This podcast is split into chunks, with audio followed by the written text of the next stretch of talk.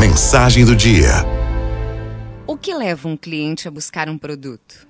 A resposta é simples: é a premissa básica de um desejo. Algo tão profundo que vira um problema real e precisa ser atendido.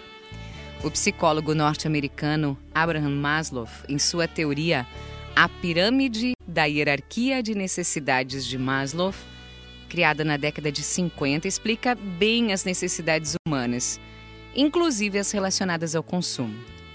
De acordo com Maslow, as necessidades das pessoas são divididas em cinco partes: fisiológicas básicas, de segurança, sociais, de autoestima e de autorrealização. Com base nessa ordem pré-estabelecida, nós podemos perceber que as pessoas são movidas a ter ações que supram os seus desejos. Ao compreender esse contexto e trazê-lo para o mundo das vendas, entendemos que os clientes vão à busca de um produto impulsionados por uma necessidade e, geralmente, eles nem têm consciência disso. Vou exemplificar com uma necessidade social. Ao entrar em uma loja esportiva, a pessoa vai atrás de um determinado tipo de tênis. Olha quais são as suas indicações, questiona o vendedor sobre as funcionalidades. E o X da questão, no entanto, não está no produto em si, mas no simples fato de que, ao tê-lo em mão, o cliente já tem a sensação de ser um atleta, de pertencer a uma tribo. Todo esse processo nada mais é que a construção de um desejo, o qual provoca uma compra. Agora, imagine que o cliente está ansioso para satisfazer a sua necessidade. Ao chegar à loja, ele não encontra o modelo ou o número de tênis que ele deseja. Qual é o tamanho da decepção dele? O quanto isso ficará registrado na sua memória emocional?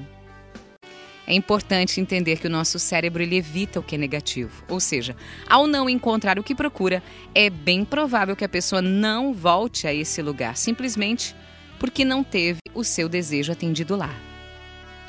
Assim, para evitar o desapontamento do cliente, quando não tem, por exemplo, né, o tênis solicitado, o bom profissional pode indicar outros produtos que atendam às reais necessidades do consumidor e, dessa forma, ajudá-lo a ingressar em sua nova e desejada tribo. Outra solução é ativar outros desejos que possam ser satisfeitos com os produtos que tem no estoque da loja. Afinal, como já dizia Adam Smith, o pai da economia moderna, as necessidades humanas são infinitas. E nunca esqueça: o melhor vendedor do mundo é o cliente satisfeito, vendendo o seu produto para os amigos e conhecidos dele. Você pode ter o melhor marketing, o melhor vendedor, mas nada fará você conseguir o mesmo resultado de quando um cliente fala bem do seu produto.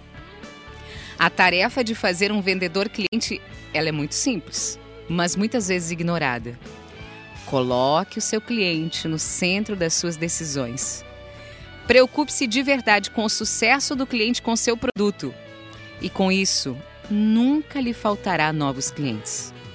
Quando a empresa se preocupa com a satisfação dos seus clientes, o seu sucesso está garantido. Aralto FMI